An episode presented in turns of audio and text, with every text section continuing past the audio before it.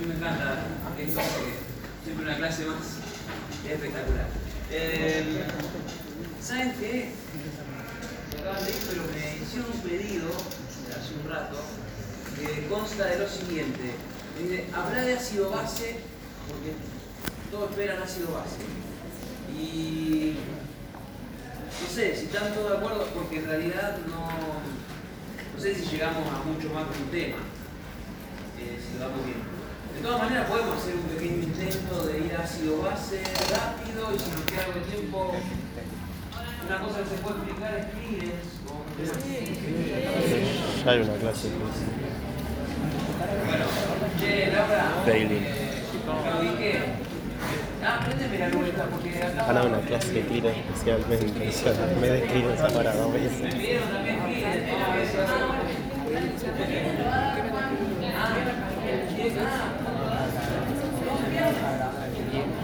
Sí, sí, viene, viene también, viene.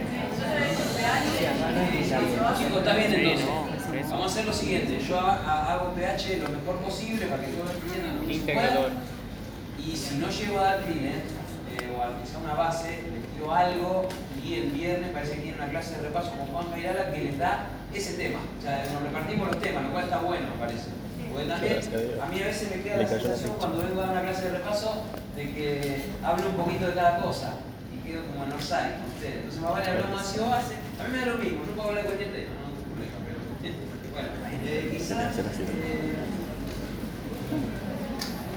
quizás eh, convenga ir con ácido base y vemos hasta dónde llega.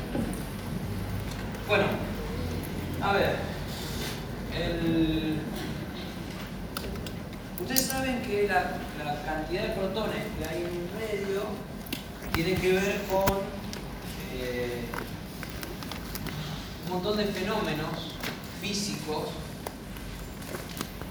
y determina el funcionamiento de un montón de estructuras en el cuerpo, estructuras funcionales. Una de ellas son las enzimas, o sea que básicamente nuestro cuerpo está formado por enzimas que traducen un y que solamente andan en un ambiente adecuado. Ustedes saben, a una determinada temperatura, pues son proteínas. Entonces a una determinada temperatura, una determinada eh, concentración de, protones, de, una cantidad adecuada de líquido, etcétera, etcétera. Entonces, la, la cantidad de protones que puede haber en un medio se mide habitualmente, esto no, ni siquiera lo hacen en biología, se hace para la, física, eh, para la química inorgánica también, a través de un- una variable que todos denominan pH. Eh, el pH es la inversa de la- del, menos logaritmo de la concentración de hidrogenio. Ustedes en física estudian un montón esto de la, de perspectiva de la física para entender que no es una medida lineal, sino que es una medida logarítmica por, por las grandes variaciones que hay en la cantidad de protones o que puede haber en un líquido. Y eso hace que el valor de pH pueda ir desde un 0 hasta un 14, con un 7 que se considera una cantidad de protones que justo es igual a la cantidad de oxidrilos que vendrían a ser un poco este, la, contra en la física. Eh, pero nuestro cuerpo no tiene un pH 7 neutro, sino que nuestro cuerpo funciona con un pH que es aproximadamente 7,4. Vieron que el rango es más o menos 0,05. Entonces vamos de 7,35 a 7,45. Ese valor de pH en nuestro cuerpo se intenta mantener lo mejor posible y que no se escape de rango porque si no empiezan a fallar las enzimas. Y si fallan las enzimas podemos morir. Existen muchas posibilidades, es decir, posibilidad de que baje, en general que suba no es tan, o es grave, es grave, pero da un poco más de tiempo de vida. Uno de los problemas más graves es la- la- el estado de, de disminución del pH que nosotros llamamos un estado ácido, ahora a poner los nombres. Y eh, pH, por ejemplo, de 7, 6,8, en horas o días pueden ser incompatibles con la vida.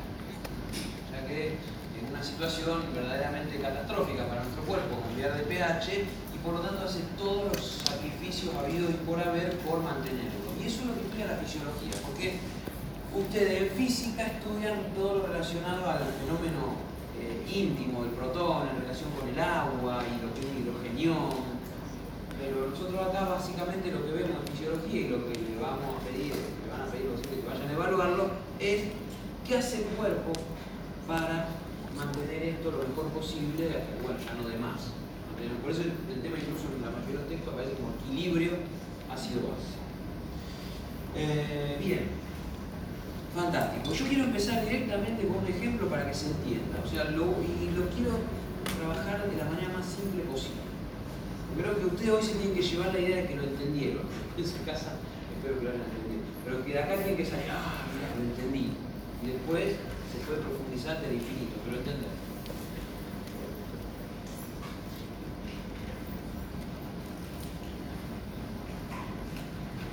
Este señor, eh, pobre, vamos a ponerle que por error, está en un instituto médico, una clínica, qué sé yo, y le empiezan a pasar un suerito, pero le erran, y ese suerito tiene algo que no, no está muy bueno, que ácido clorhídrico. Es una suposición, muchachos, estamos jugando con un pizarro. Mi hospital. Eh, de pelo. Después si no el psicólogo me va a decir que es un lapsus. bueno, eh, está bien. Empieza a entrar ácido clorhídrico directamente a sus venas. ¿Qué es lo que pasa con el pH? O sea, si nosotros analizamos el pH de este sujeto, era 7,4.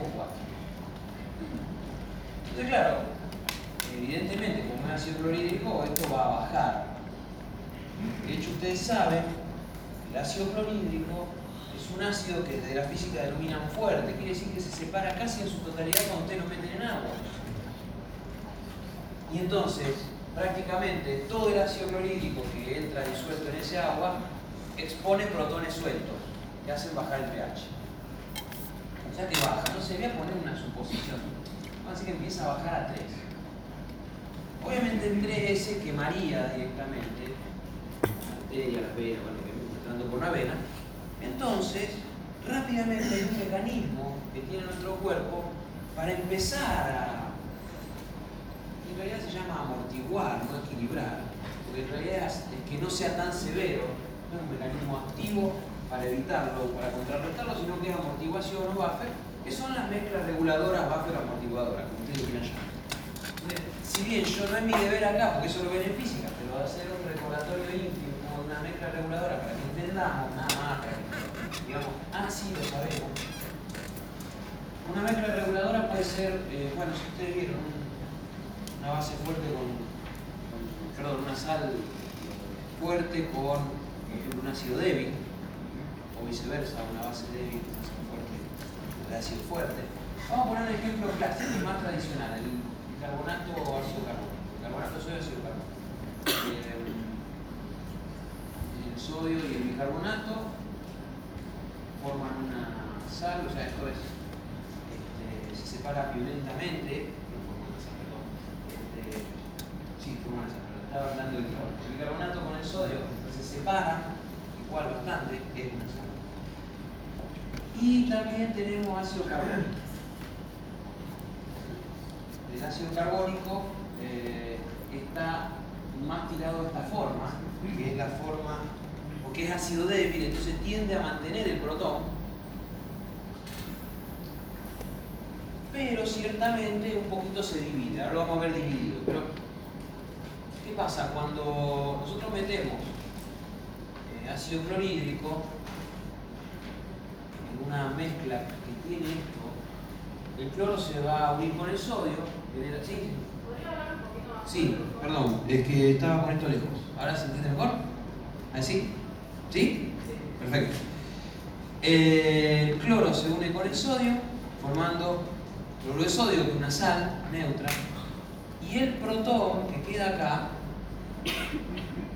se une a este eh, ácido carbónico que está acá, el lado aniónico, Carbonato. sí, a, a este pedacito del bicarbonato.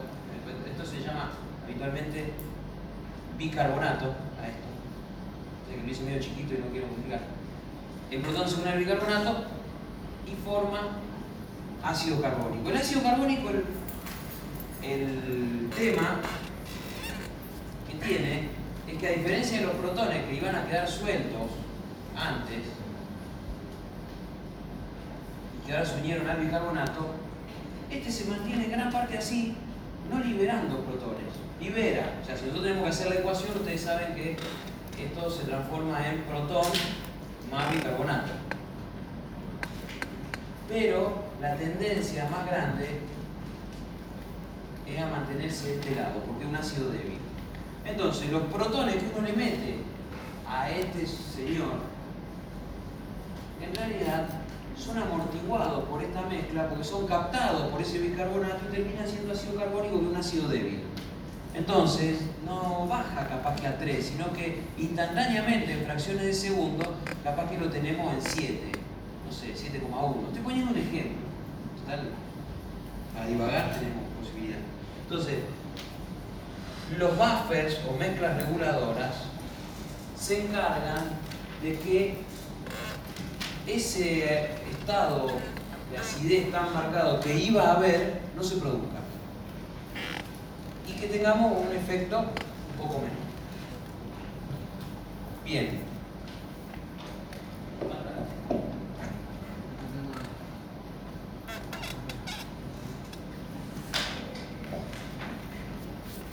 Ahora, no podemos mantener 7,1 por mucho tiempo y a su vez ustedes que ya pasaron por trabajo y tiempo libre vieron que los protones de este estado acá van a disparar respuestas en, los centros respiratorios de ventilación, de acceso o aumento de la ventilación. Entonces, de repente este sujeto, por tener este estado, va a empezar a hiperventilar. ¿Qué pasa? Cuando el sujeto hiperventila, se elimina bastante dióxido de carbono. Entonces, uno de los elementos, por ejemplo, que había crecido mucho gracias al ingreso de protones, recién lo veíamos, era el ácido carbónico. El ácido carbónico, eh, en la práctica, muchas veces se encuentra de otra forma. O puede ir y volver en dos formatos. Porque también puede verse así en el cuerpo, como agua más dióxido de carbono, catalizado por una enzima que se llama anidrasa carbónica. Entonces, si de repente aparece un fenómeno denominado hiperventilación, lo estudiaban ustedes en relación a las ecuaciones del gas alveolar, la ecuación del gas alveolar, el dióxido de carbono al hiperventilar se va. Y entonces, si baja el dióxido de carbono,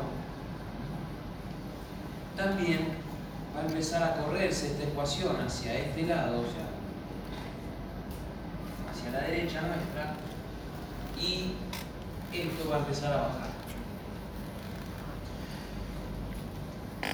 Al ácido carbónico habitualmente se le llama ácido volátil porque tiene esta capacidad de ser transformado en dióxido de carbono y que como el dióxido de carbono puede depender de la respiración, salir volando, lo llamamos volátil. Entonces, eh, si bajan los ácidos, como en este caso el ácido volátil carbónico, ácido carbónico, estamos contrarrestando la acidez. Por lo tanto, el pH debería subir. Suena medio loco porque el ácido que está entrando por acá se llama ácido fijo o es del tipo de los fijos, de los que no vuelan, el ácido clorhídrico. Pero es interesante que si bien tendríamos que desembarazarnos del ácido fijo que está entrando, y el tipo no puede, porque no, advierte el error, los médicos eh, han tenido un problema acá que se han equivocado, lo que sea, eh, entonces el- lo único que le queda de remedio al cuerpo por ahora es rápidamente desembarazarse de los volátiles. Es como si de repente nos estamos hundiendo y para tratar de llegar a la orilla tenemos que sacar el agua, que sería lo que está entrando. Pero no nos queda más remedio que como no podemos sacar el agua, empezamos a tirar lo que hace peso, ¿me entiendes? Es decir, algo tenemos que hacer. Entonces, es probable o que corrija todo esto, o sea, que la hiperventilación corrija ya el trastorno y me lo lleve a 7,4, si es pequeña la diferencia de pasaje, o que no, capaz que me lo lleva a un estado un poco más cercano, qué sé yo, 7,3. ¿Se acuerdan que 7,30 está muy cerquita? Pero, o no, o me lo lleve a 7,2, o arranquemos de más abajo y me lo lleve a 7,1, no sé, algo hace.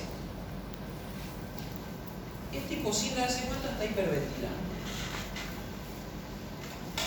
Eh, ahora, si le damos un poco más de tiempo, bueno, quizás de esto también depende un poco lo que van a charlar el viernes con el amigo Juan, se den cuenta que también el riñón puede ayudar en esta partida a volver al 7,4 o al rango. Eh, ¿Por qué? Porque el riñón tiene la posibilidad automática de que si hay más protones en el cuerpo lo pueda sacar. Sí, señor.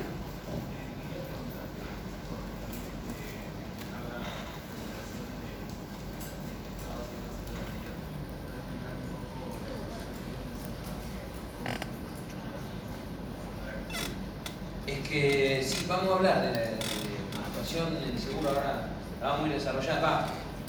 Es que la ecuación este, de Henderson-Hasselbalch es eso. Digamos, la vamos a desarrollar un poquito más, la vamos a ir viendo en cada uno. de Porque lo que hay que entender más que nada es eh, ¿a qué me sirve a mí esa ecuación? ¿Qué me da a entender? Eh,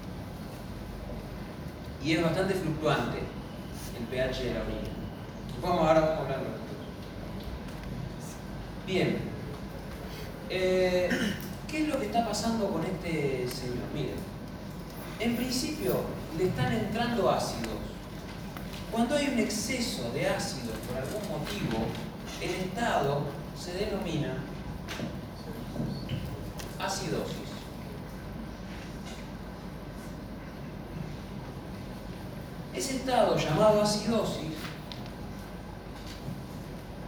puede ser de varios orígenes y cuando el origen es de ácidos fijos se llama metabólico.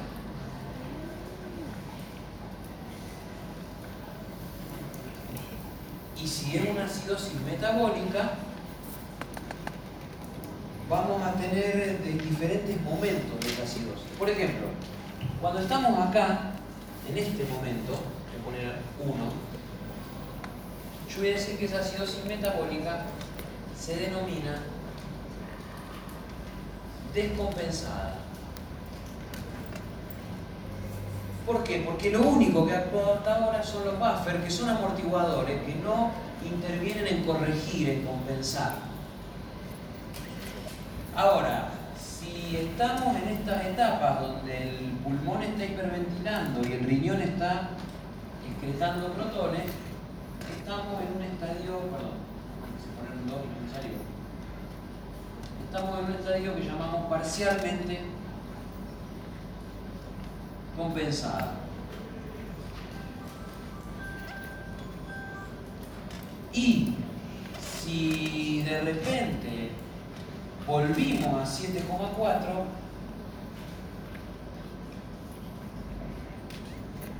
se denomina acidosis metabólica compensada. Ustedes dicen, vienen hasta acá para que me diga todo esto, me cuente una historia tan tontita. Bueno,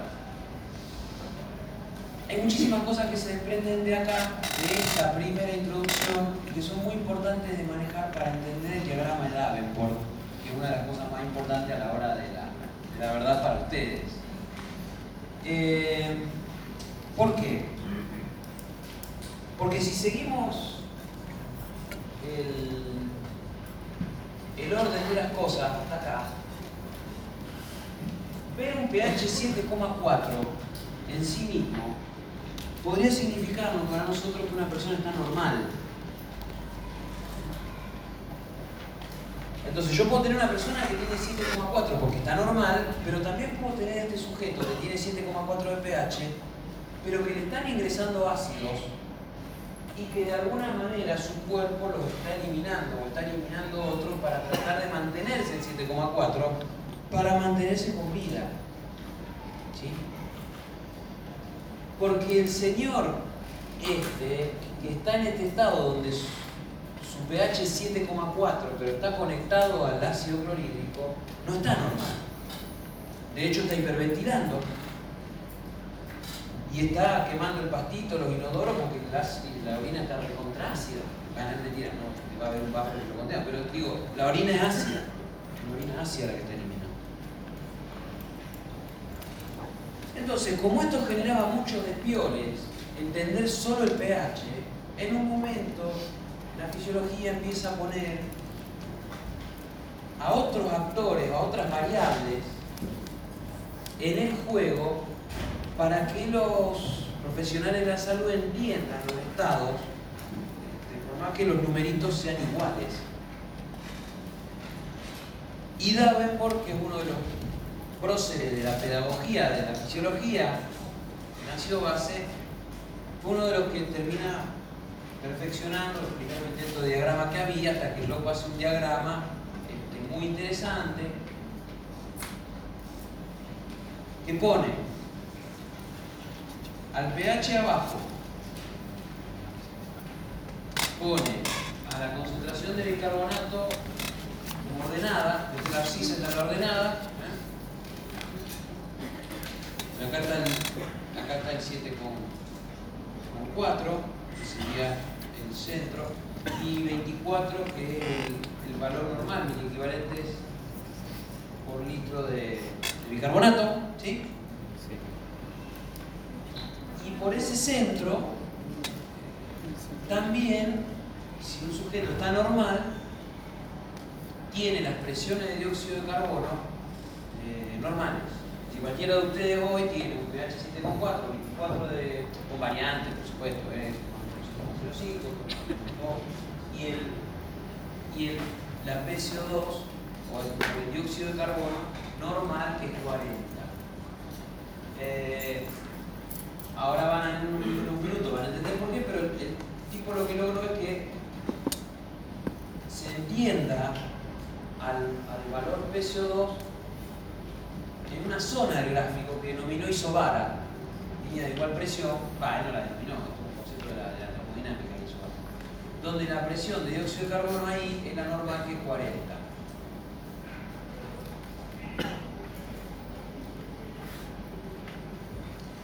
Eh, ¿Qué pasa?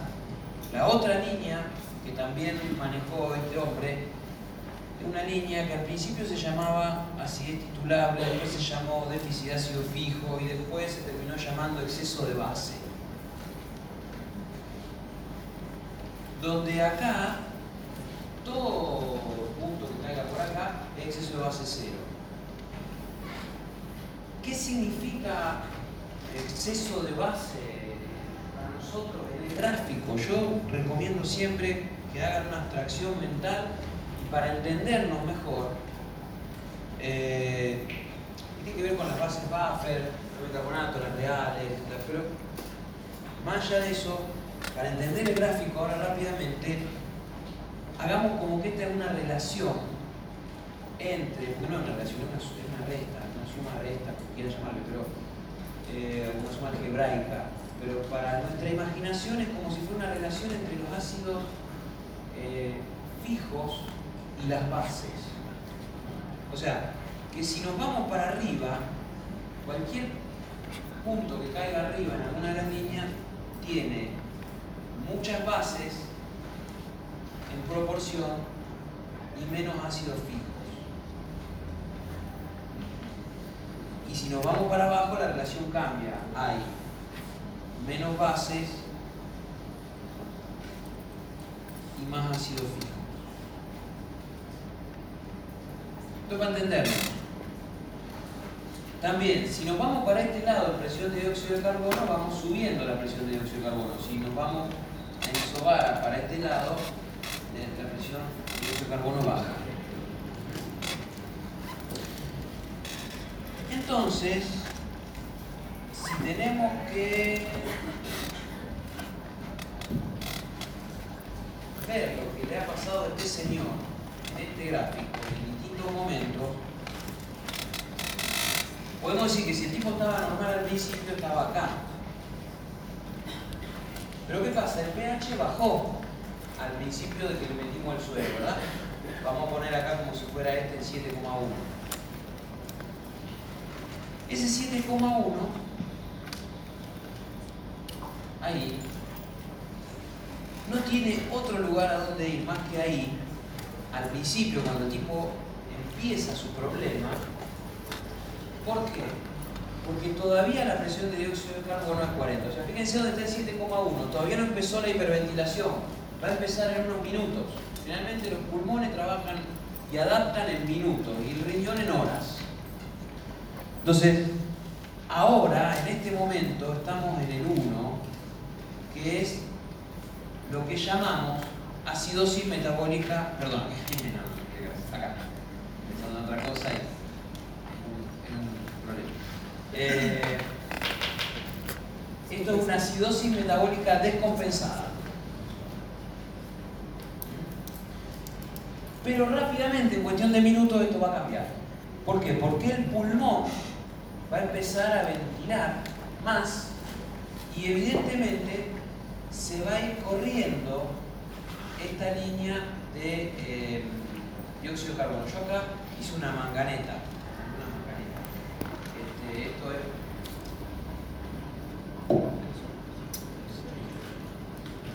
Al revés, esto baja para acá y sube. So sorry. Eh, ¿Qué va a pasar? El pulmón hiperventilando va a empezar a bajar el dióxido de carbono y por lo tanto este punto ya no va a estar acá, sino que va a ir estando en sucesivas isobaras. Cada vez menores. Eh, perdón, sí, hice cualquiera. Lo había hecho bien. Pensando en cuestiones de decanato y eh, va, va cambiando a sucesivas isobaras. Total, usted me entiende. Eh, y lo que voy a decir es un ejemplo completamente eh, imaginario porque no existe esto en la práctica, pero yo voy a decir que está actuando el pulmón sin haber empezado a actuar el riñón. La práctica no es así, porque siempre un poquito el riñón empieza a actuar. Pero imaginemos que no empezó a actuar el riñón. Como el riñón retiene bases y excreta protones y todavía no empezó a actuar, eh, no está alterada la relación entre base y ácido. Por lo tanto, el exceso de base se mantiene como inicialmente apareció. A ver, supongamos, voy a hacer así. Cuando al tipo le metimos el ácido, se incrementaron los ácidos fijos por sobre las bases y el exceso de base cambió a un número negativo. Por ejemplo, voy a poner el exceso de base, mira acá, o no sé, menos 20, menos, menos 20. Por decir algo, no sé si va a ser pero eh, el exceso de base menos 20 no va a cambiar mientras el pulmón actúe si la cantidad de ácido que ingresan es más o menos la misma. Y entonces lo que vamos a ver es un corrimiento así. Ficticio, ahora destruimos la hipótesis, pero es decir, ese numerito 1 que había ahí, ahora se nos empieza a correr porque el pulmón lo que está haciendo es bajando la presión de dióxido de carbono. Y nos está intentando acercar, fíjense, a pH 7,4. ¿Vamos bien hasta acá? Perfecto. Ya estamos en el estado 2, es decir, está parcialmente compensado, es decir, estamos acercándonos al pH 7,4. Supónganse que ahora el pulmón ya no da más, está en hiperventilación contra mega absoluta, estamos en 60, 40 respiraciones por minuto, jadeando así, y entonces la PCO2, supónganse que se ha hecho de 20 milímetros de Más de ahí no podemos bajar la PCO2. No alcanzamos a llegar al 7,4. No importa, porque empieza a actuar el riñón, y por esa misma PCO2 de 20, que ya no va a cambiar porque el pulmón no puede dejar de ventilar así, ahora sí el riñón está excretando protones, o sea, eliminando ácidos fijos y está reteniendo bases. Por lo tanto, la línea de exceso de bases se va a empezar a mover hacia arriba, con lo cual esa línea que antes era mano 20 se va a empezar a mover así. Y el punto va a ir avanzando de esta manera hasta que en un momento llegamos a donde queríamos llegar, que era ahí, que es el punto 3 pH 7,4. Ahora acá estamos en una acidosis metabólica compensada y acá se ve bastante bien la diferencia con lo que era la normalidad. Cuando estaba normal, estaba en pH 7,4, pero en bicarbonato 24, PCO2 40, exceso de base 0.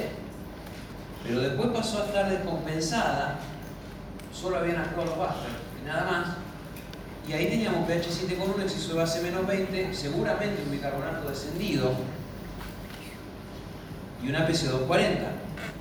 La PCO240 es clave para darse cuenta que todavía está descompensada, porque todavía no optó ni siquiera el pulmón.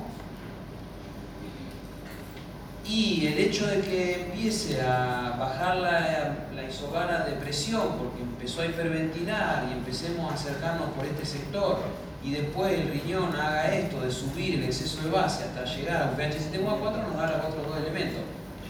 El estado que llamamos parcialmente compensado y haber llegado a la línea de pH 7,4 eh, acidosis metabólica compensada. Esto que yo les dije en un momento, voy a retractar, no se da como un caminito así. Primero, porque las cantidades de, ácido clorhídrico que van entrando no son siempre las mismas. El riñón algo actúa ya desde un principio. El pulmón tampoco que siempre va a actuar de la misma manera. Es decir, hay variaciones. Pero lo importante es pensar, si quieren, en un, diagrama de Davenport que si de repente un valor cae por acá, yo digo una acidosis metabólica descompensada. Si cae en cualquier lugar de acá sin tocar los bordes, las líneas, es parcialmente compensada. Y si cae en, la línea central acá, yo puedo pensar que es una acidosis metabólica compensada, o bueno, que podrá y ser también al revés. Puede ser una que venga del otro lado, en realidad es una alcalosis respiratoria compensada. Pero bueno, no importa. Hay otros elementos a valorar que los médicos usamos y no permitirían que en un examen alguien les diga, bueno, y si está ahí, que usted tiene que decir puede ser cualquiera de las dos. Bueno, ahora vamos a seguir avanzando con los otros ejemplos, ¿eh? Pero digo, este tipo no está normal. ¿Y cuál sería la única forma de que este tipo vuelva a la normalidad?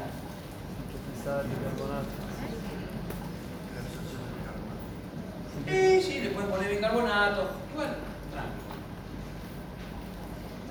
porque la terapéutica hay que dejarla para, para cuarto, quinto y sexto.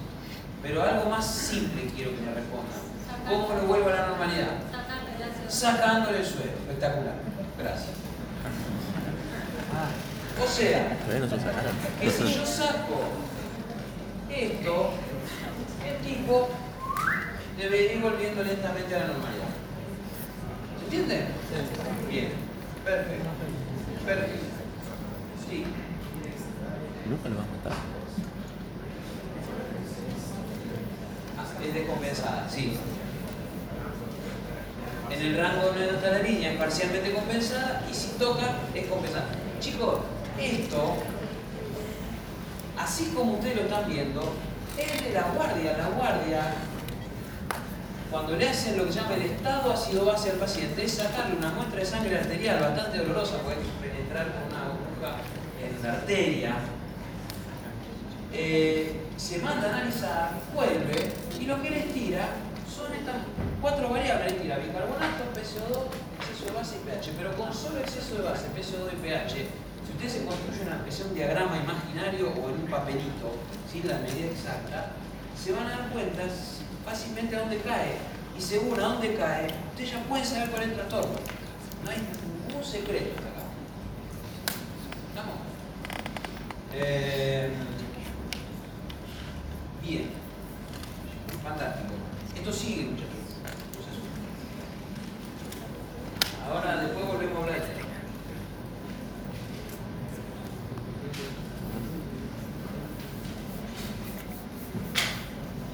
Ahora que no tendría que haber borrado, lo voy a hacer. Ya está.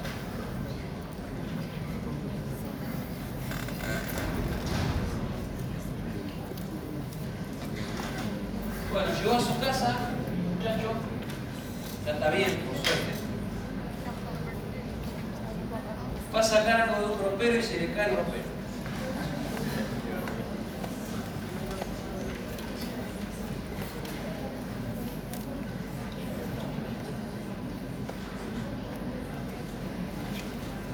Ahí está. Eh, está bien, él, por suerte, está atrapado bajo el ropero y le cuesta respirar. Le cuesta respirar, está en un estado de hipoventilación. Eh, así, como está hipoventilando, empieza a pasar algo, se le empieza a acumular un gas. ¿Cuál es? Exacto. Exacto. Entonces, el tipo antes que se le caiga el ropero tenía 7,4 de pH. Pero ¿qué pasa? Cuando, cuando se le cae el ropero encima, empieza a hipoventilar. Y esa hipoventilación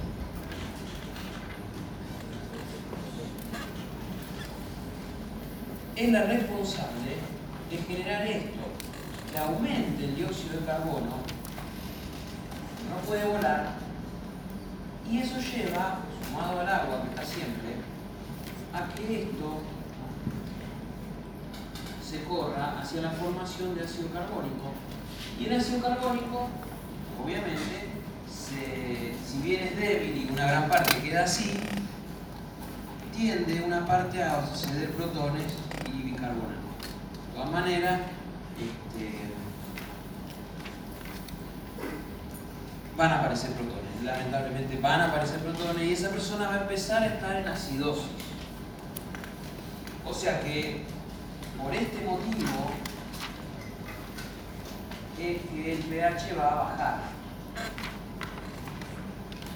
No baja tanto porque hay buffer, etcétera, etcétera. Vamos a poner que bajó hasta, 7,1 de nuevo. Y esto debería poder ser compensado con algo rápidamente. ¿Puede ser compensado en minutos por el aparato respiratorio? No, decididamente no. El mecanismo va a actuar, los protones van a ir, van a estimular el centro respiratorio, el centro respiratorio va a mandar órdenes al nervio frénico, todo lo que usted quiera. Pero como lo que origina esto, una hipoventilación, porque el pulmón no se puede mover, entonces no va a haber compensación respiratoria.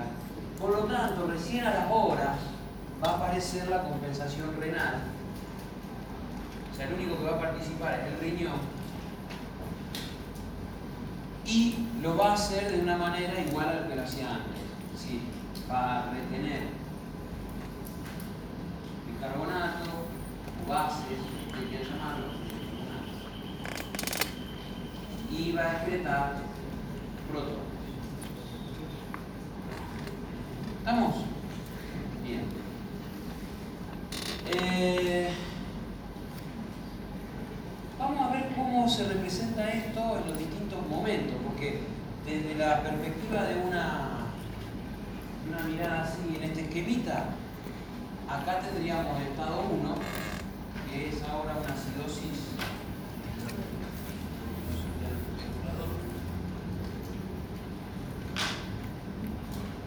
respiratoria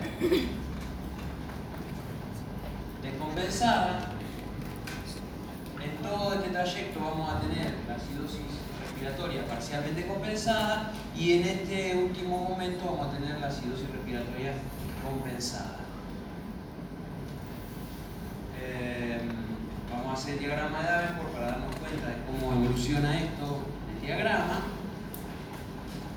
Acá está el pH 7,4 acá está el bicarbonato 24, acá está la PCO2 40 y acá está el exceso de base,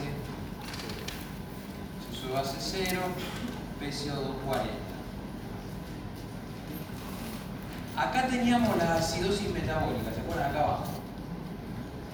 Ahora miren lo que pasó. Lo primero que sucedió es que estar normal, que era este estado, empieza a adquirir protones porque hay una hipoventilación. Entonces el tipo va a tener un pH 7,1, pero si está hipoventilando, la cantidad de dióxido de carbono que va a tener no va a ser la misma que antes. Entonces, vamos a ir subiendo presiones de dióxido de carbono. Quizás la presión de dióxido de carbono que tenga el tipo es capaz que 60 ¿Siguen? Y ahí es donde vamos a encontrar el punto inicial. Bueno, vamos a poner 7,1 acá. Poner 7,1 acá.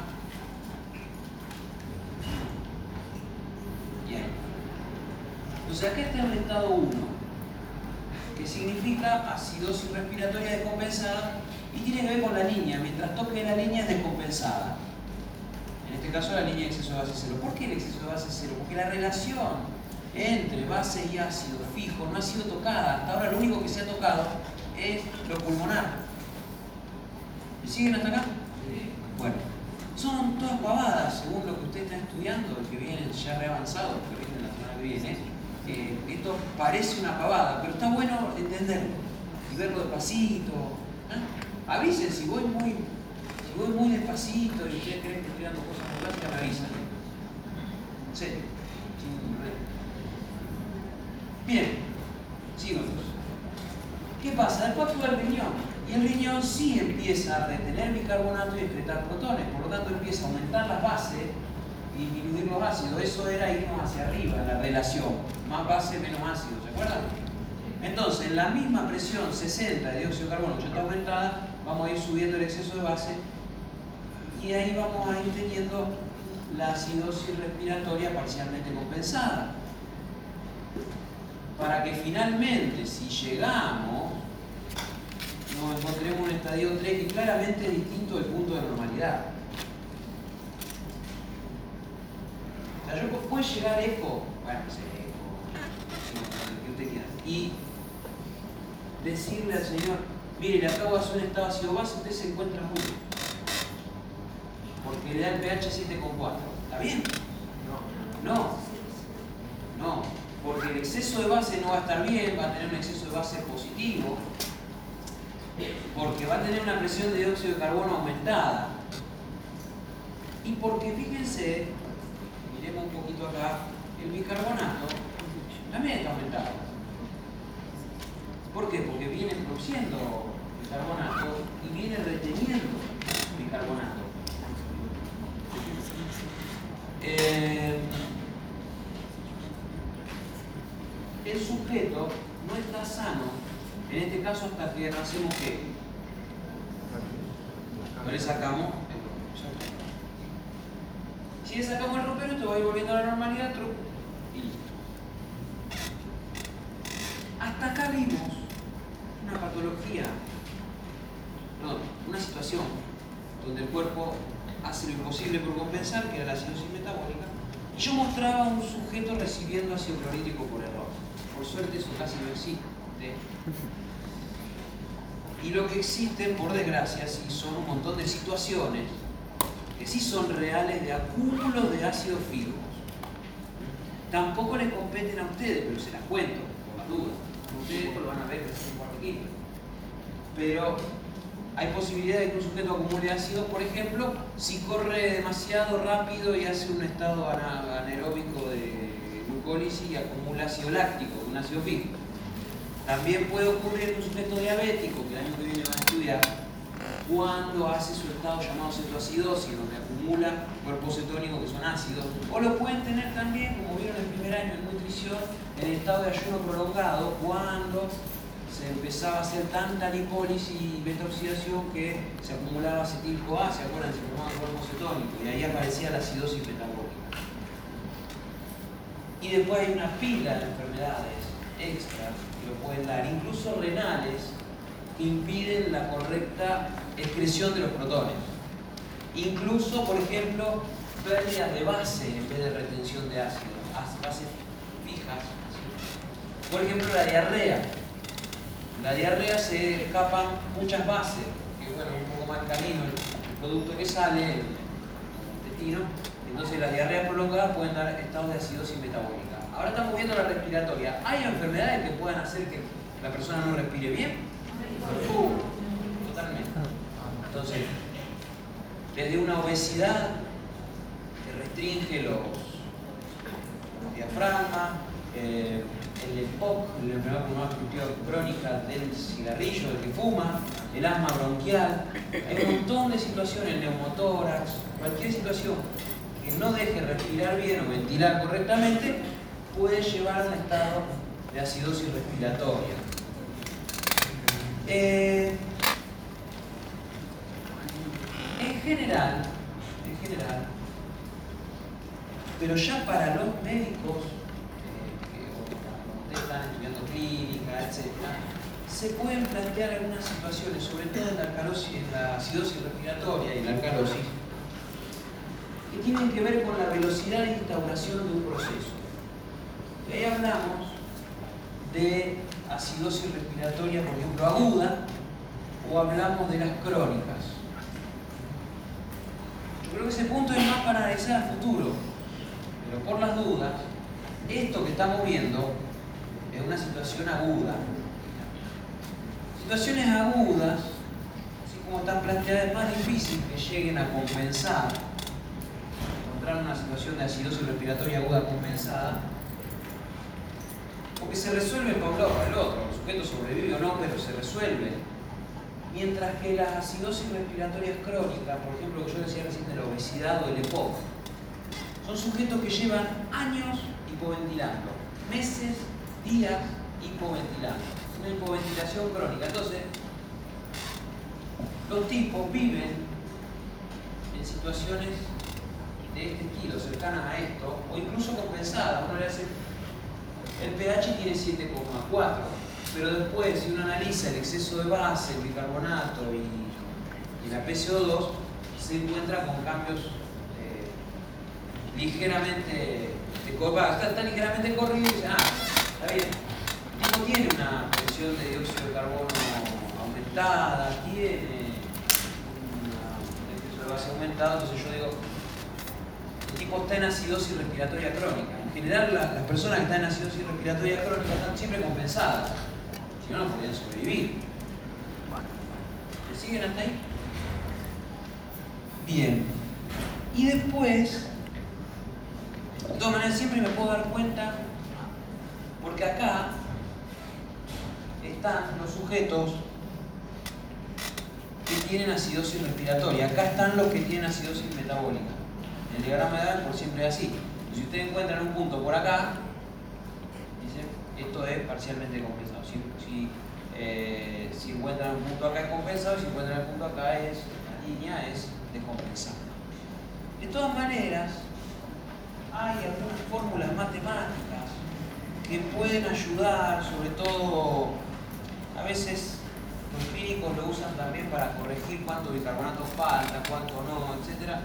Son las fórmulas de compensación, eh, las cuales, bueno,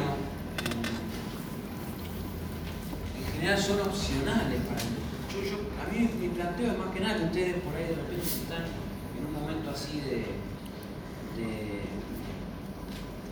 de buscar la vuelta, una cosa, tratar de entenderlas, por qué son así, pero eh, son bastante memorísticas no ayudan en el razonamiento lógico. A mí me parece mucho más sensato un diagrama de Davenport para, que ustedes rápidamente se ubiquen. Pero evidentemente, fíjense qué interesante, en la medida en que ustedes se alejan de lo normal, por ejemplo, vamos a ver este caso de la sección respiratoria, en la medida que ustedes se alejan acá, aparece un bicarbonato distinto. Fíjense que acá hay un 26. Para un pH 7,1,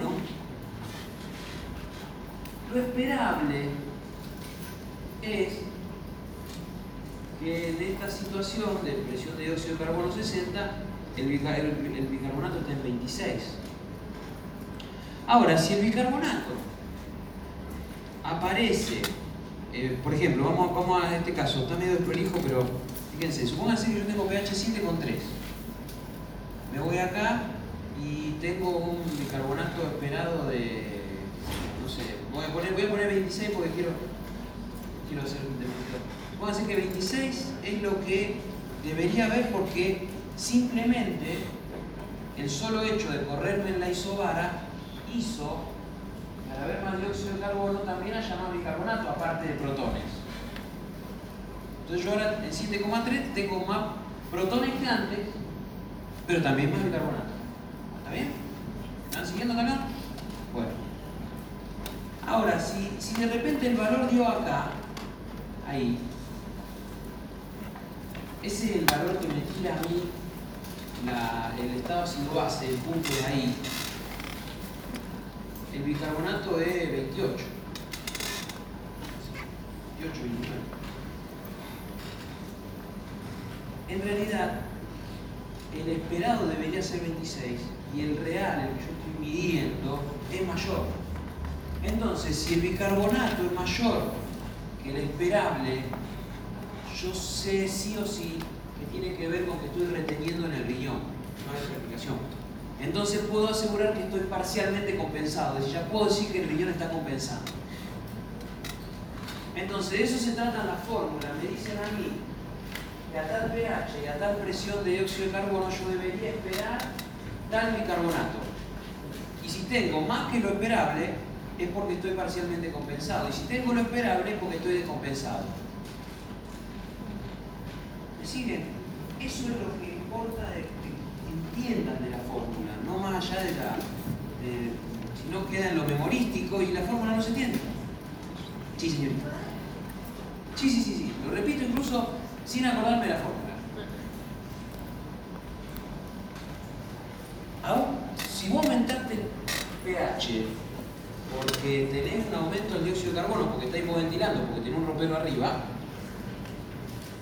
vos pasaste a tener más ácido carbónico, porque tenés más dióxido de carbono. Esto lo cataliza la anhidrasa carbónica. Pero ese ácido carbónico se dividió en protón más bicarbonato. Ese protón te hizo bajar el pH a 7,3. Pero también te elevó el bicarbonato. Por eso es que esto está torcido. Entonces, vos de estar acá, ahora estás acá. El bicarbonato que subió por ese motivo es el esperable. Por decir, bueno, según la fórmula es 26. ¿Por qué? Porque a una presión de dióxido de carbono mayor, ponle 50, y a un pH 7,3 debería ser 26, suponete. Pero cuando vos vas a medir en esa presión de bicarbonato, que tiene pH 7,3, no te encontrás con 26, te encontrás con 28. ¿De dónde capsos salieron esos dos que están de más? Es porque el riñón lo está reteniendo son bicarbonatos que vienen del riñón. ¿Eso sería el exceso de base positivo? Claro, por eso se habla de exceso de base positivo. Porque hay un exceso, ¿y quién lo da ese exceso? El riñón. Entonces, vos tenés más del bicarbonato que deberías esperar para ese movimiento de pH hacia un lado hacia otro en la línea esa de exceso base cero. Ese bicarbonato que está de más te permite a vos, básicamente, en un estadio clínico, cuando vos con un paciente, etc., decir, este sujeto está parcialmente compensado, está compensando, su riñón está actuando, por suerte. Entonces, si el valor del bicarbonato real que vos estás es más grande que esperado para ese pH y esa dióxido de carbono, es porque estás compensando, si no es porque estás descompensado. ¿Entiendes? Bien. Fantástico. Ah, no quiero enquilombarle la vida, pero ¿qué hubiera pasado si a este sujeto le pasan las dos cosas juntas? Bueno, que de hecho se puede ver eh, en la práctica. Por ejemplo, eh, un sujeto diabético en cetoacidosis que tiene una insuficiencia respiratoria porque su propia diabetes le altera la respiración, altera los parámetros respiratorios. Entonces, esa persona se encuentra en un estado distinto, ni es esto ni es esto. ¿Por qué? Porque su presión de dióxido de carbono está elevada porque respira mal, pero también si está en acidosis metabólica, por ejemplo, con un estado de cuerpo cetónico aumentado en un caso de diabetes, vamos a tener un exceso de base disminuido, entonces, porque tiene más ácidos que bases. Entonces, si estamos en un exceso de base disminuido, porque tiene una acidosis metabólica, y estamos en una presión de dióxido de carbono aumentada, porque estamos en un estado de hipoventilación, por algún motivo, el punto va a quedar por acá. Ahí hablamos de acidosis mixta. Las mixtas, acá. O sea, acá está la, acidosis respiratoria. Acá está la, la metabólica. Acá en el centro está la mixta. Entonces, ejemplo, PCO2, un tipo que viene con PCO2 60, eh, exceso de base menos 15, eh, bicarbonato 24, pH 7,2. O sea, el pH está disminuido, nos vamos para este lado, estamos acá. Vamos a hacer que acá fuera el 7,2. El, la PCO2 está aumentada, 60 acá. El exceso de base está disminuido, menos 15 acá. El, el, está igual que siempre, 24. Lo buscáis de un lado y del otro, hay aporte y... Pero bueno, más allá de que usted haga la- la- el análisis que yo hice recién, desmenuzado, levemente desmenuzado, donde yo digo, el exceso de base es menos 15, significa que hay más ácidos fijos que bases. Eso me suena que viene de una metabólica. Y además veo que en vez de estar compensando el pulmón, lejos de tener una presión de dióxido de carbono menor para compensar ese quilombo que parece haber con los ácidos fijos, tengo una presión de dióxido de carbono aumentada. ¿Cómo? Quiere decir que viene de dos lados. Están mal los pulmones y está mal el estado de relación de ácidos fijos con base. Entonces, ahí yo digo es mixta. Pero lejos de hacer ese análisis, si en un momento de examen un docente le pregunta, ¿y si tiene el exceso de base disminuido y la PSO2 aumentada? Y bueno, se hace un ejemplo como este, sabiendo los valores normales, y no le va a caer más que acá. Si cae acá, entre medio de las otras dos, es mixta, no hay duda. Muchas veces los médicos en las guardias, yo hacía guardia en un momento, nos hacíamos el diagrama Alco. Tenemos la tirita del estado ácido base y decimos, bueno, estoy con el paciente al lado, no tengo tiempo para pensar si retiro. Bueno, digo, ¿dónde pongo el punto acá? Chao. El punto de ahí es mismo. Y se ve con bastante frecuencia. Sí.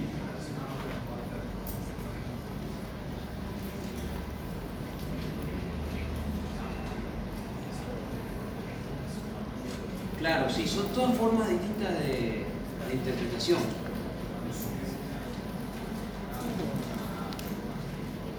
La, claro, la otra baja en situaciones de normalidad.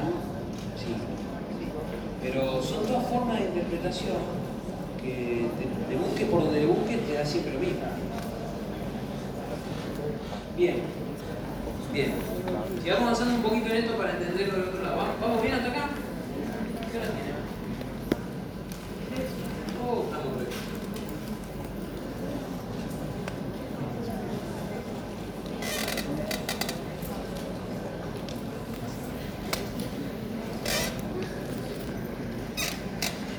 por suerte lo vinieron a rescatar a este hombre.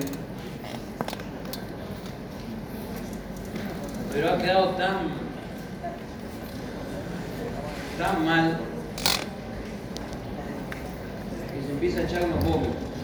Profe, Sí, vamos a ver si podemos llegar a un estado de compensación, pero no se va a volver a los valores normales hasta que se resuelva la causa. ¿sí? Ese es el problema. Eh, está buena la pregunta. Mira, yo te voy a decir así, meterse en lo clínico es un embrollo.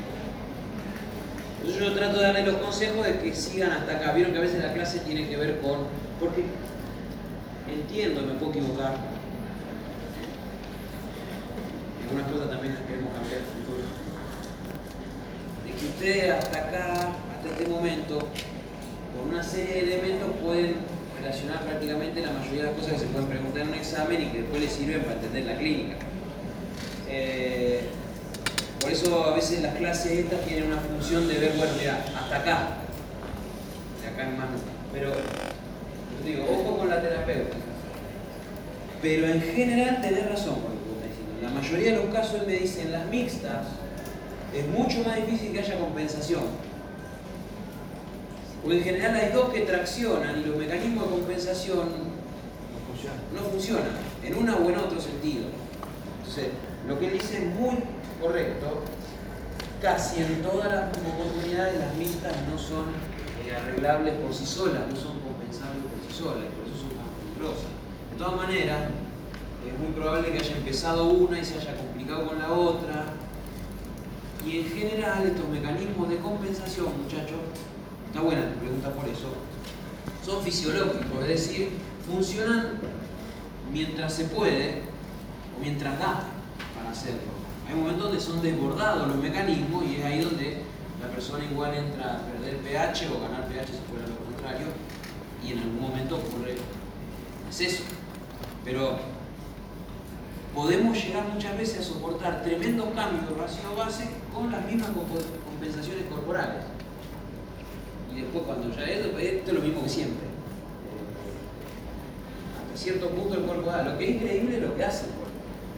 Ustedes dicen, está el pH normal, y pero el tipo eh, está hiperventilando, está, y la gente ni- a veces ni se da cuenta. Ustedes tienen pacientes que hiperventilan, que orinan ácido y dicen, bueno, este, parece normal, está sobreviviendo. Pero es porque su cuerpo está haciendo lo imposible para compensar. Es lo mismo con la temperatura, hace lo imposible para mantener la temperatura. Bueno, fantástico. Eh, se echa no un vómito, varios vómitos, muchos. Me ha quedado medio mal porque todo lo que le ha pasado. Primero le tiraron ácido jurídico, después le cayó otro pedo. Y es así situación de vómito lo hace que pierda un, un elemento fundamental que es el ácido. ¿O no? Entonces,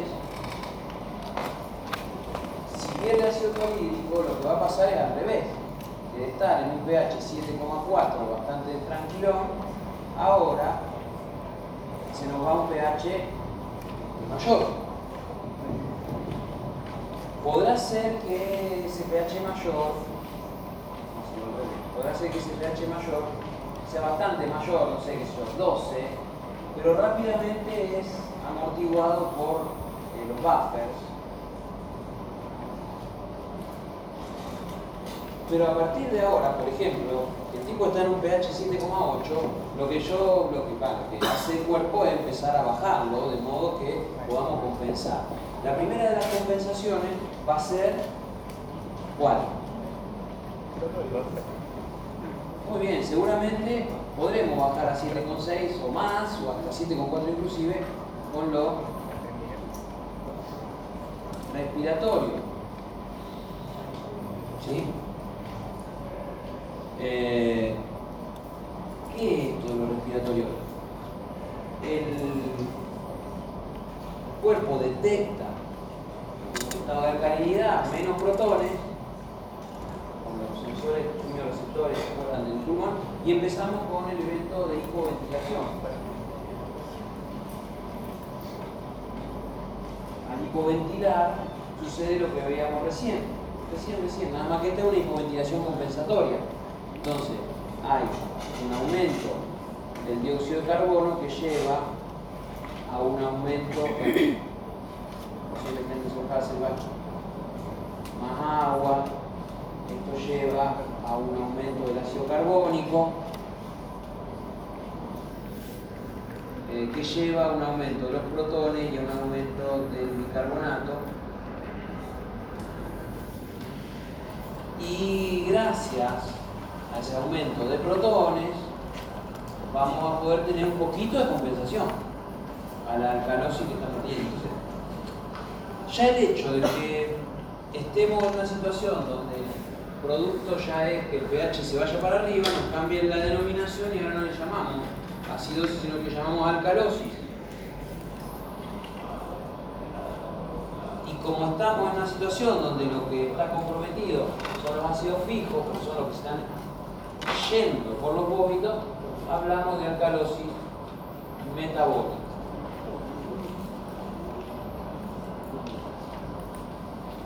Después de un par de vómitos una gastroenteritis o una situación vómito, el vómito es uno de los síntomas más comunes del organismo, entramos en metabólica.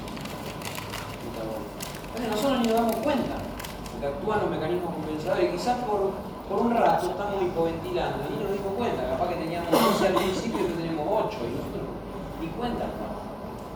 Porque esto es mucho más común de lo que ustedes creen, no es una enfermedad una cosa rara, un mecanismo compensador.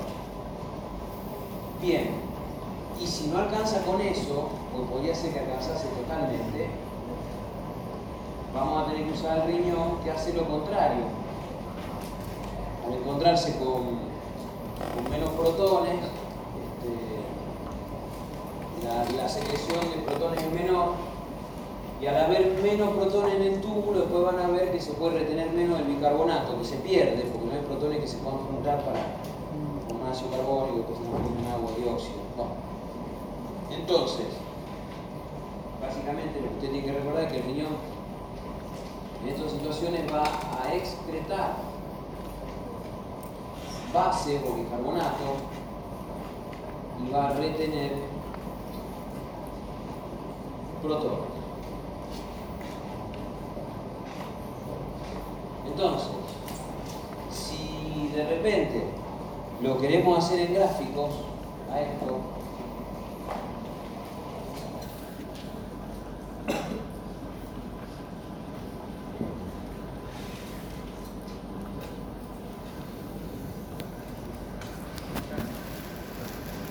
de repente vamos a tener al principio, por ejemplo en esta situación 1, acá. Una alcalosis metabólica descompensada. Eh, a ver. Si es metabólica y todavía está descompensada, quiere decir que el pulmón todavía no actuó. El pH ahí está en 7,8. 7,8. Empezamos siempre por el pH, no acá. Si el pulmón todavía no actuó ni en perjuicio, ni en compensación, ni en lo que sea, ¿cuál es la presión de dióxido de carbono? 40. La isobara. Entonces no hay duda que el punto, muchachos, cae acá. Ahí está el punto. Entonces, cuando cae la isobara es una alcalosis metabólica descompensada. Pero claro, es probable que el- las isobaras se empiecen a mover porque, claro, al hacer hipoventilación la PCO2 va a ir aumentando. Entonces nos vamos a ir corriendo hacia acá.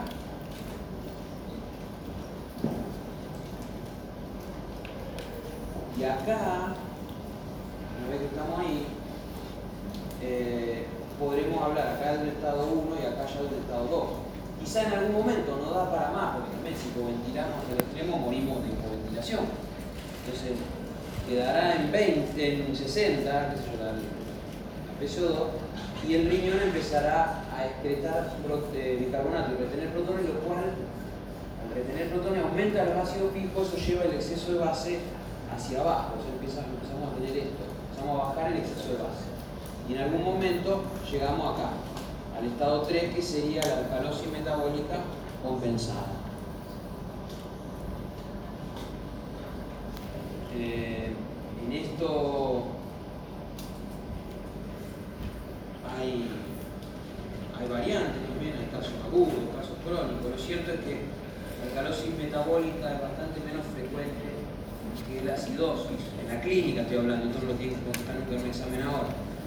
Si bien se ve, también a veces obedece a trastornos renales. Eh, y lo mismo, ahora que estamos en el, acá lo estamos viendo en 3. Si yo encuentro una persona con un estado acá, 3, ¿no? y me dicen, ¿qué es esto, che? ¿Es una alcalosis metabólica compensada o es una acidosis respiratoria compensada? ¿Qué es? No lo sé. No lo puedo decidir con ninguna otra herramienta porque está agotada. Las herramientas del de, de, diagrama de Aalborg son cuatro. Va, tres. Exceso de base, peso 2, pH. Incluso el bicarbonato puede ayudar o no, para concluir el punto. Y no lo va a saber nadie. Pero sí se puede saber por la clínica del paciente. Entonces, si yo veo que el paciente venía con vómito, diré, ah, debe ser que viene de acá.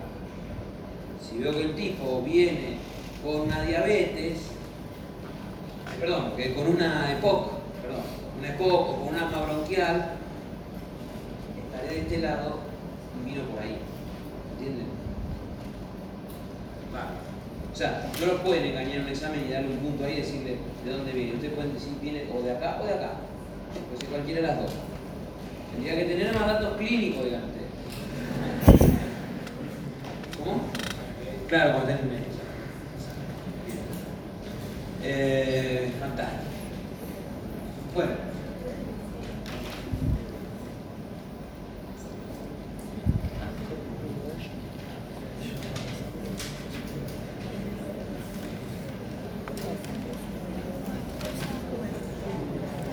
Ya está, le, le pusieron una, una inyectable metoclopramida y ya está normal, de nuevo. Acá lo tenemos el hombre, pero ahora está llorando de todo lo que le pasó.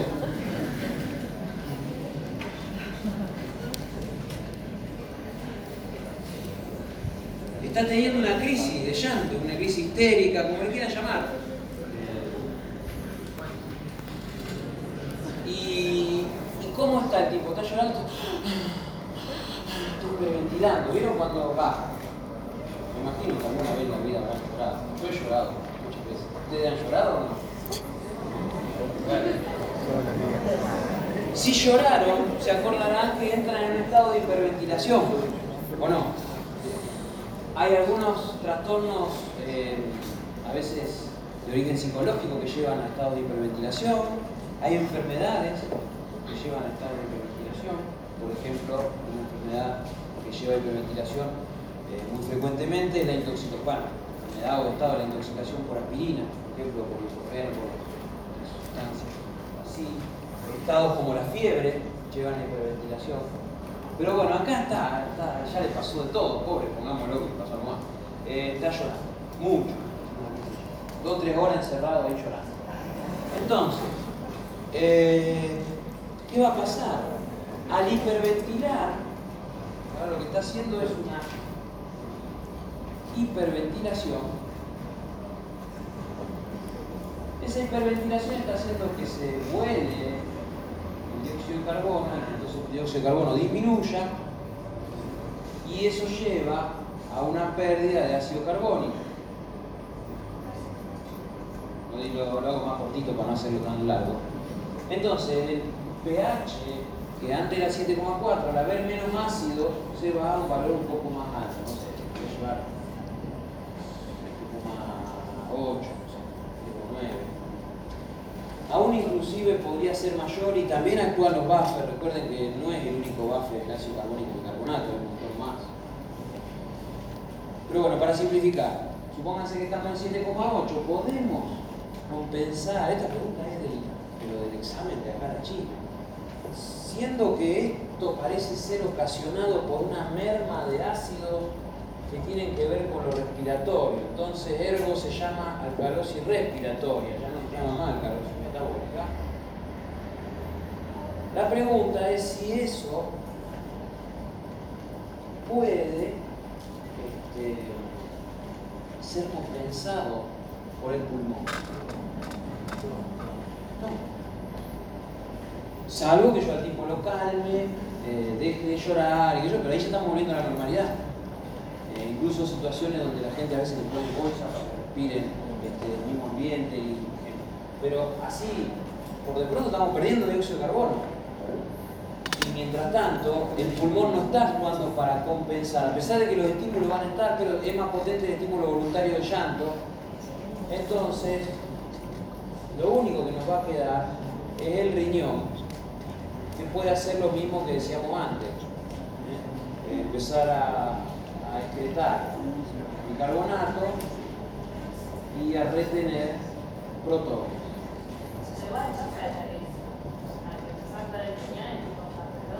Eh, bueno, mira, vos mirá, eh, hay dos cuestiones, pero la más interesante que te puedo decir.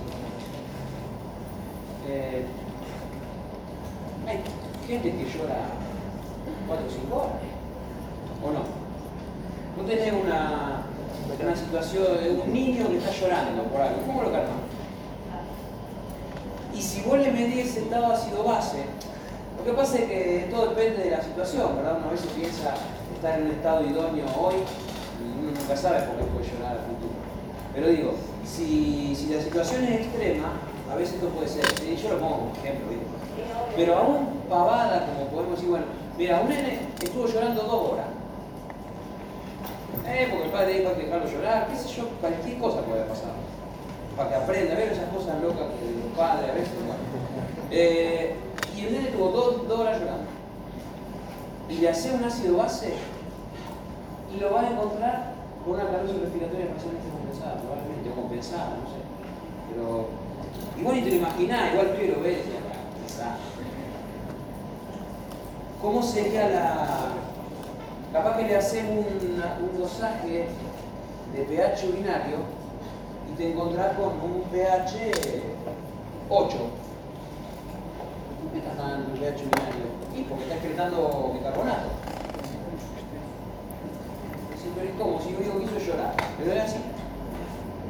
Entonces, ¿cuál sería la representación esquemática en un diagrama de Davenport? Por solo nos queda esta. Esta entonces era para la acidosis metabólica, esta era para la acidosis respiratoria, esta era la mixta. Acá estábamos en la alcalosis metabólica y no nos queda otra que acá va a estar en la alcalosis respiratoria. ¿Por qué? Y porque si el pH supónganse que es 7,8, pero el tipo lo que tiene es una disminución del dióxido de carbono, evidentemente me voy a encontrar en una isobara de un dióxido de carbono menor, yo 20. Entonces, me voy a encontrar acá, pero el exceso de base va a estar en cero al principio, cuando todavía no actúa el riñón, porque el exceso de base es la relación entre el ácido pico y las bases. Entonces, este momento es el momento 1, que es la alcalosis respiratoria descompensada. Ahora, si el riñón empieza a intentar detener protones, lo que va a excretar bases, lo que va a hacer es que el exceso de base se vuelva positivo o negativo. Negativo, porque negativo es cuando aumentan los ácidos. El exceso de base positivo cuando aumentan las bases.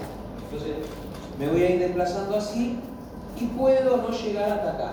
Si estoy en cualquiera de estos estados es parcialmente compensado y si estoy acá es compensado. Y si me tocó estar acá en el medio es mixto. Por ejemplo, una disminución de la presión de dióxido de carbono por, hiperventilación, pero a su vez un exceso de base positivo. Tengo muchas bases por otro motivo, por ejemplo, este, sí, hay, hay puede ser vómito, como decíamos recién, o puede ser alguna otra, hay un montón de enfermedades renales que no voy a controlar. Pero si el tipo está vomitando y llorando, capaz que podría tener una mixta. Capaz, capaz no, va a tener. Sí,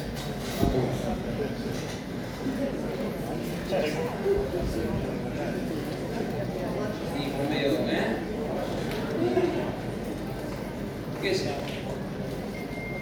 Capaz que está con una gastroenteritis y está con mucho vómito y con mucha fiebre. Y está hiperventilando por la fiebre y está vomitando. No son cosas tan locas encontrarse con las mixtas. Se ven todo el tiempo. Todo el tiempo. Eh. Cuarto. Menos cuarto. Eh,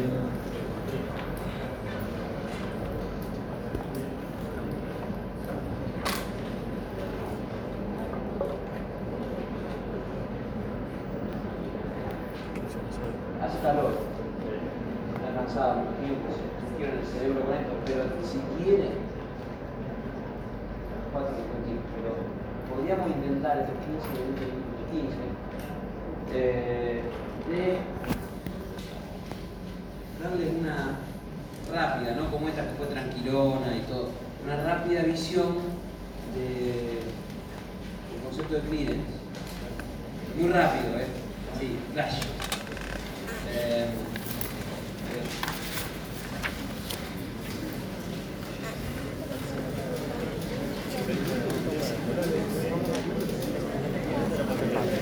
con la promesa de que Juan se lo da bien después. Sí. A ver, chicos, un segundito que hay una compañera de ustedes que está preguntando y no se escucha. Ah, sí. Sí. Un- un- una definición de equilibrio ácido-base. Sí. El estado ácido-base es un estado fisiológico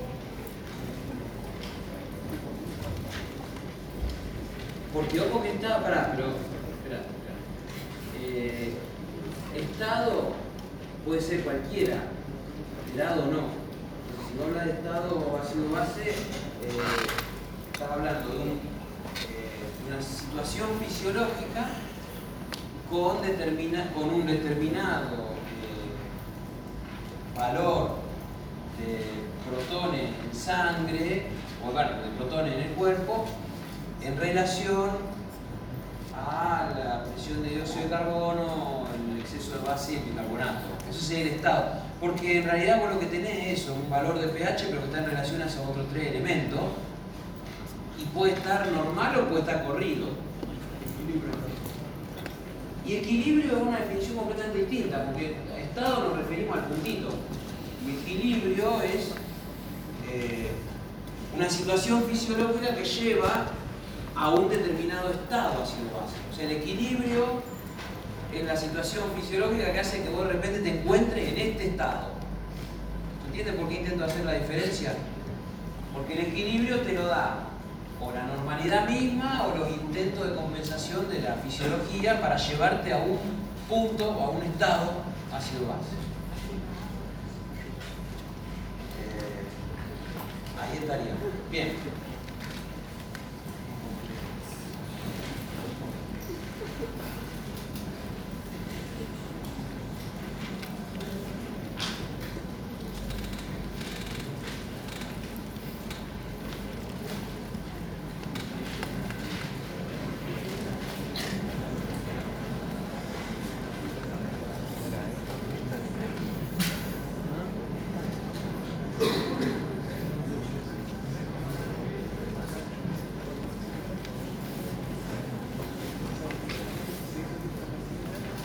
Bueno, rápidamente. Llegan aproximadamente. eh, una maravilla, yo sí, fascinado de que empezó la clase. Muy bien, se porta. No puedo creer.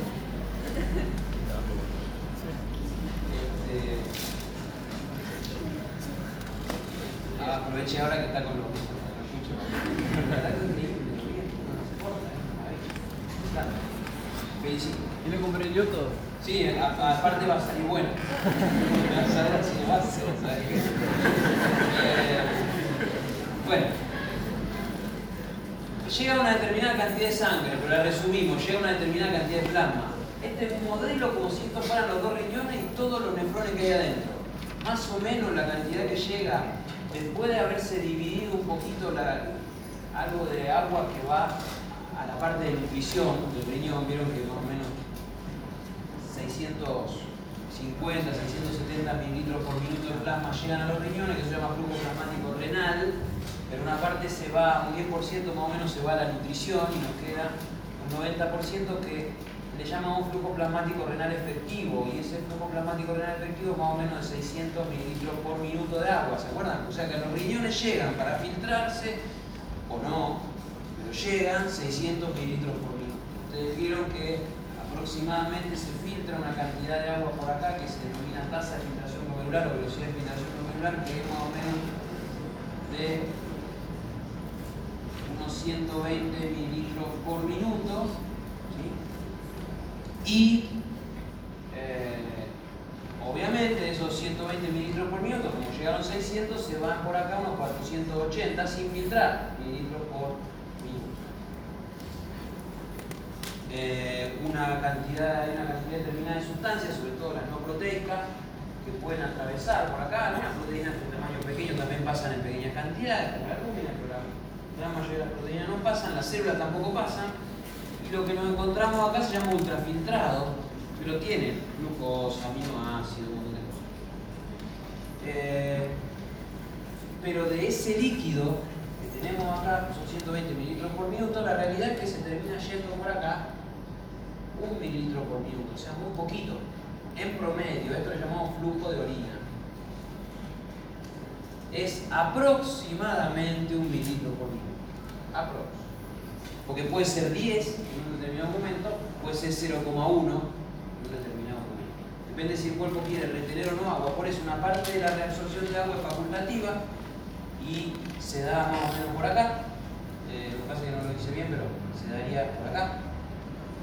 En colectores, con la hormona antidiurética, historia. Y también hay una parte obligada que se produce sobre todo en el túbulo contorneo proximal. Conclusión, si 120 mililitros entraron acá y solo se fue uno y estamos diciendo que se reabsorbe porque están volviendo unos 119 mililitros por minuto promedio, promediando, promediando. Entonces quiere decir que acá se van unos 599 mililitros por minuto. Una de las cosas más interesantes que tiene este modelo es que la energía que se gasta para reabsorber el agua es bestial, es descomunal. Casi el 20% de la energía corporal en reposo se gasta para que el agua vuelva. Entonces dice, ¿para qué corcho hacer filtrar 120 para que se vaya uno si en realidad eh, voy a terminar reabsorbiendo 119 y gastando un montón de energía? Y para eso yo podría tener un riñón más barato fuera así. Podría ser así directamente.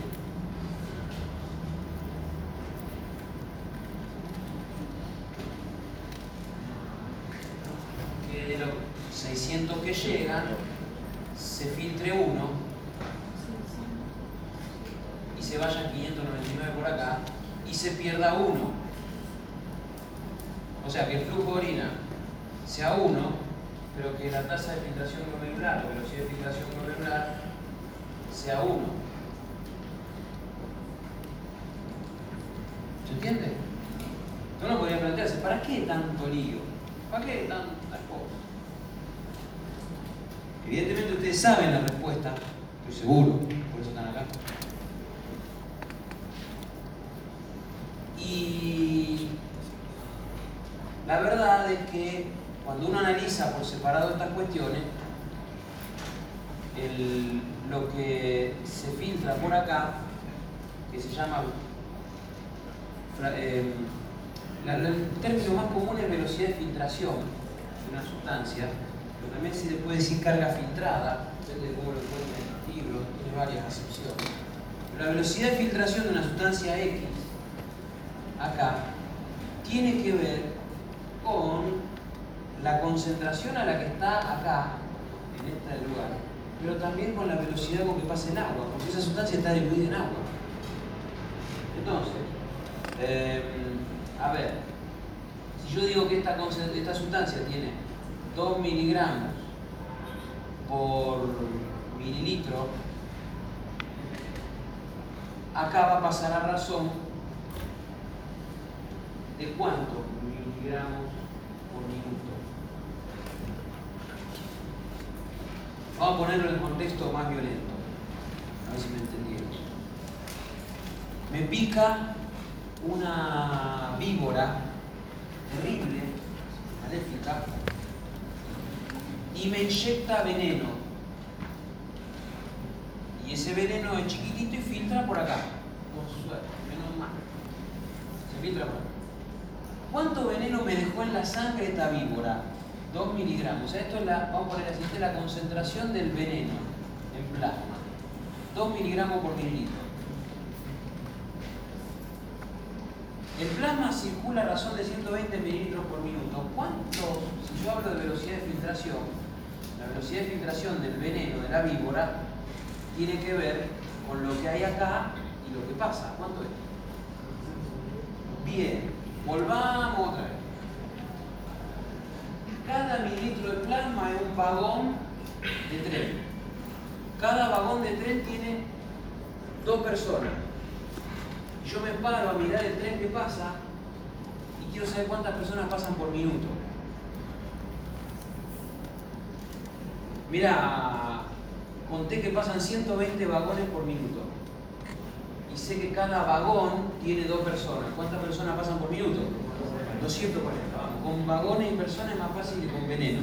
Pero eso también, les cuento, tiene que ver con la negación del veneno. De veneno. Pero bueno, así. Esto es la velocidad de filtración. Se filtran 240 miligramos de veneno por minuto. Lo lógico es que si el veneno es desconocido, no se pueda ni reabsorber, ni secretar, ni mucho menos, porque no hay transportadores para ese veneno. Entonces ese veneno va a salir por acá. ¿Cuál va a ser la velocidad de excreción del veneno? ¿Cuántos miligramos de veneno van a salir por ahí por minuto? Espectacular. Por esa ley de conservación de masa y qué sé yo, si no entra acá ni sale, y si entran 240 acá por minuto, y se van a tener que ir 240 por minuto, está perfecto. 240 miligramos por minuto.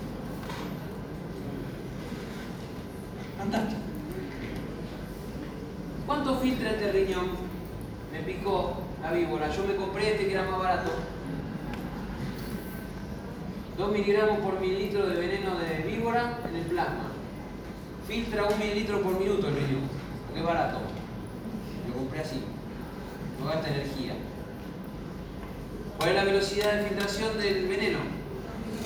2 miligramos por minuto. ¿Cuánto sale por acá? 2 miligramos. Bien. Velocidad de excreción o carga excretada, como quieran llamar ustedes, 2 miligramos por minuto. ¿Cuál compran? ¿Cuál compran? El que nos dio Tata Dios, la evolución natural, qué sé yo, o el otro que es ultra barato. Óptimo para nuestras épocas de crisis. Nuestros gobernantes nos llevan a elegir aquellos modelos. ¿O no? Pero tenemos que elegir este y tenemos que pelear por tener este. Lo que natura nos dio. Bárbaro, listo. Esto que ustedes ven acá representa el por qué tenemos que filtrar mucho. Porque nosotros tenemos que filtrar un montón para poder concentrar los tóxicos. Porque si ustedes hacen una mínima cuenta y dicen que acá sale un mililitro por minuto y son 240 miligramos los que salen por minuto, en cada mililitro están saliendo 240 miligramos de veneno. ¿Entienden? Fíjense, la concentración del veneno acá son 240 miligramos por mililitro y la concentración de veneno acá son 2.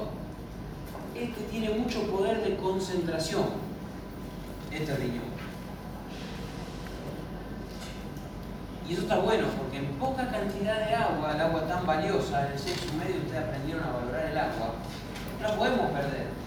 Entonces lo bueno es perder poquito, pero que ahí salga mucho tóxico. Mucho. Esa es la función renal dentro de lo que es la función renal excretora de tóxicos. Después está la función renal recuperadora o no de agua. Después está la función renal productora de eritropoyetina y después está la función renal de activación de la vitamina D. Y. Todo el quilombo que hay adentro para que todas estas cosas se justifiquen entre reabsorción y secreción de sustancias, que eso da para estudiar bastante. ¿Qué tiene que ver esto con el concepto de clearance, muchachos? En realidad, yo eh, filtro una sustancia, esa sustancia se va por acá, los 120 mililitros por minuto que yo filtré de ese veneno se termina volviendo o quedando limpio. En realidad es una mentira porque lo que queda limpio son 119, pero es casi lo mismo que hablar de 120. Y yo a eso le puedo llamar clearance o depuración del veneno. El clearance o depuración de una sustancia es la cantidad de plasma que queda completamente depurada de una sustancia por minuto por el riñón.